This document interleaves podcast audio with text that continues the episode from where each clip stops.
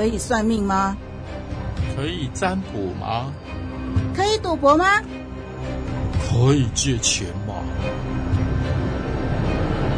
研究背景，探讨经义，说说道理，谈谈真理，想东想西，追根究底。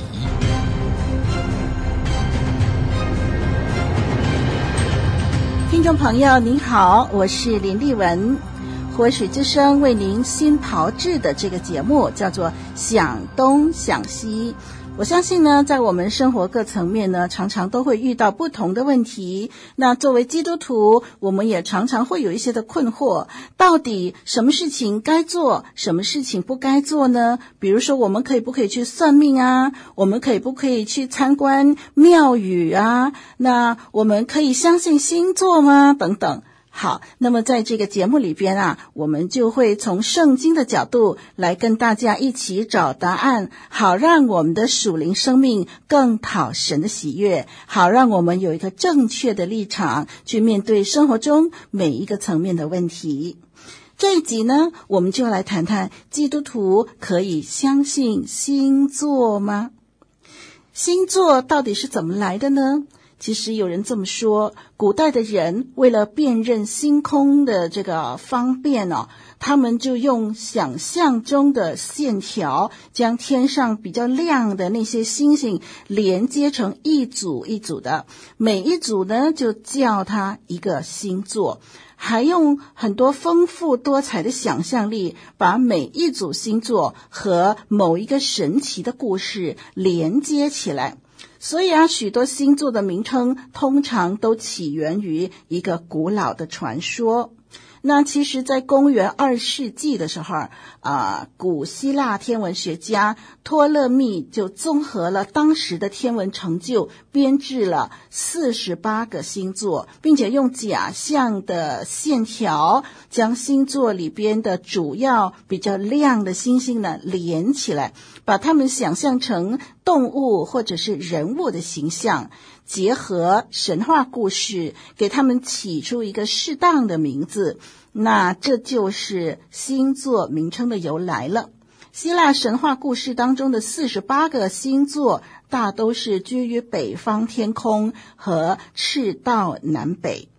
而所谓的星座学，就是每个人出生的时候，太阳系中每一颗或大或小的行星啊，包括太阳、月亮、金星、木星、水星、火星、土星、海王星、天王星、冥王星运行的角度和距离的不同，就有了显著的影响。那每一颗行星跟相对应的十二个星座互相成因果，对人的特质部分呢，呃，就带来不同的影响。呃，他们相信呢，当这些星球运转的时候呢，个人的行为跟命运就随之变化。那这是星座学里边他们所持的立场。可是这些哦，纯属人自己的推想，是没有任何依据的哦。太阳星座是星座学当中最常提起的。只要知道一个人的出生日期，就可以查出他所属的太阳星座。十二星座呢，就包括白羊座、金牛座、双子座、巨蟹座、狮子座、处女座、天秤座、天蝎座、射手座、摩羯座、水瓶座、双鱼座。好，那么我们知道了星座的由来，现在我们来谈谈基督徒可不可以相信星座呢？说到底啊，星座是离不开天上的星星，而星星从哪儿来呢？真的能够主宰人的命运性格吗？那我们基督徒都知道，天地万物都是造物主上帝所造，都是为着人类的好处而设。在神创造天地的时候，第四天就造了天上的日月星宿。我们从创世纪一章十四节开始就看见神说，天上要有光体，可以分昼夜，做记号，定节令日子年岁。这一节的经文很清楚地指出，天上的光体被造的目的就是分昼夜、做记号、定节令、日子、年岁，如此而已。绝对不是用来占卜算命的。天上的星体没有支配人命运的能力，日月星辰都是神所造的，是由神的命令管理节令。人间的各种日子节期是按照天上万象的运转而划定的。如此看来，天上的星体被造是为了让人可以使用，而不是成为人命运的主宰，更不是人敬拜的对象。现在很多人喜欢研究星座，甚至很多基督徒也不例外，以为星座可以支配命运，甚至决定一个人的性格。这些的思想其实是源自异教神话。异教神话呢，以日神、月神和星座的排列形成异教的众神。他们以这些的天体为敬拜的对象，由天体排列，也就是星座和日食、月食等等来决定命运。人们荒谬地追随巴比伦的星座图以及埃及人的日神，以为在那儿呢可以找到命运的解答，而这完全是错误的。在我们的圣经诗篇十九篇，很清楚地表明，天上万象臣服于造物主，是神荣耀的见证。所以观星象而决定命运是愚昧的，即使你以为似乎很灵验。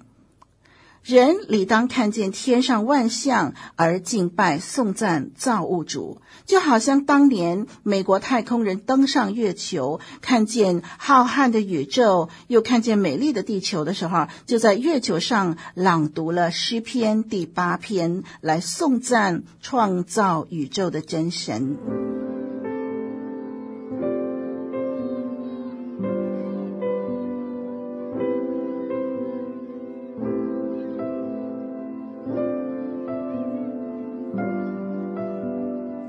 想东想西，追根究底。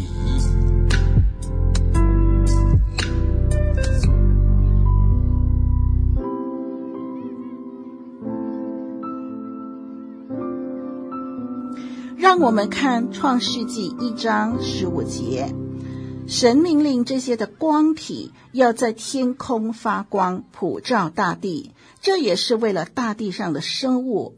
星体的发光运作，这些的光体的轨道，其中运行的动力、发光的动力、星体的形成等等，是非常复杂，何等的精细。它们之间的距离不得产生误差，它们之间的引力互相牵制。这些引力的大小都经过神智慧的设计，毫厘不差，失误不得，否则后果就不堪设想。这么复杂精密的结构，绝对是有一位设计者来管理安置的。这位设计者就是造物主上帝。创世纪一章十六节说：“于是神造了两个大光。”当然，我们现在都知道，这两个大光指的就是太阳、月亮，是发光体，是给人类享用的，而不是有任何的权势，让人感到恐惧的。丽文记得在小时候啊，大人就告诫我说，不可以用手来指天上的月亮，否则睡觉的时候呢，月亮就会来割掉我们的小耳朵。结果曾经好几次，丽文就不小心指了几次月亮。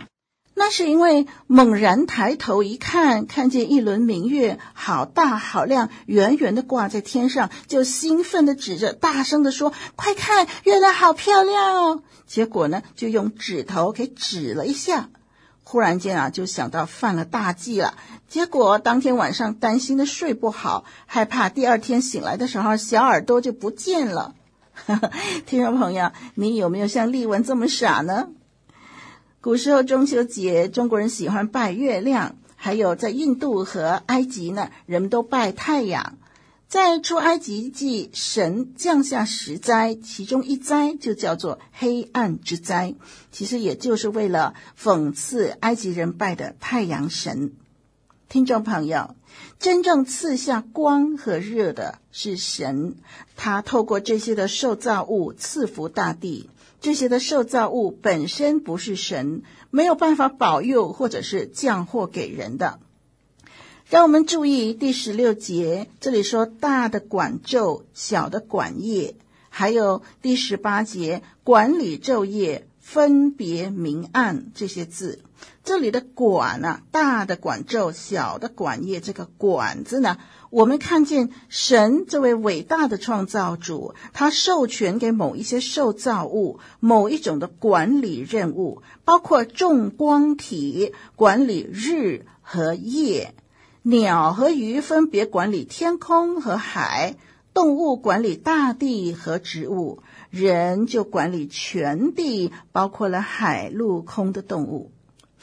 总结来说呢，神造了日月星辰，他们的使命和功能就是普照大地，把光和暗分开，以及定节令、日子、年岁，一切井然有序，没有混乱。今天我们的结论就是：基督徒可以相信星座吗？星体是受造物，没有主宰人类命运的能力。这些星体是造物主创造了以后，让人可以分昼夜、做记号、定节令、日子、年岁。星体都受神所管理。我们不应该相信星座。仰赖星座，这是不对的。这都是人所定下来的理论，没有任何权柄，没有任何根据。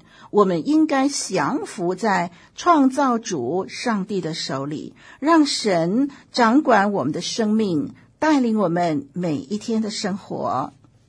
好，我们这一集的想东想西，暂时谈到这儿。我是林丽文，再会。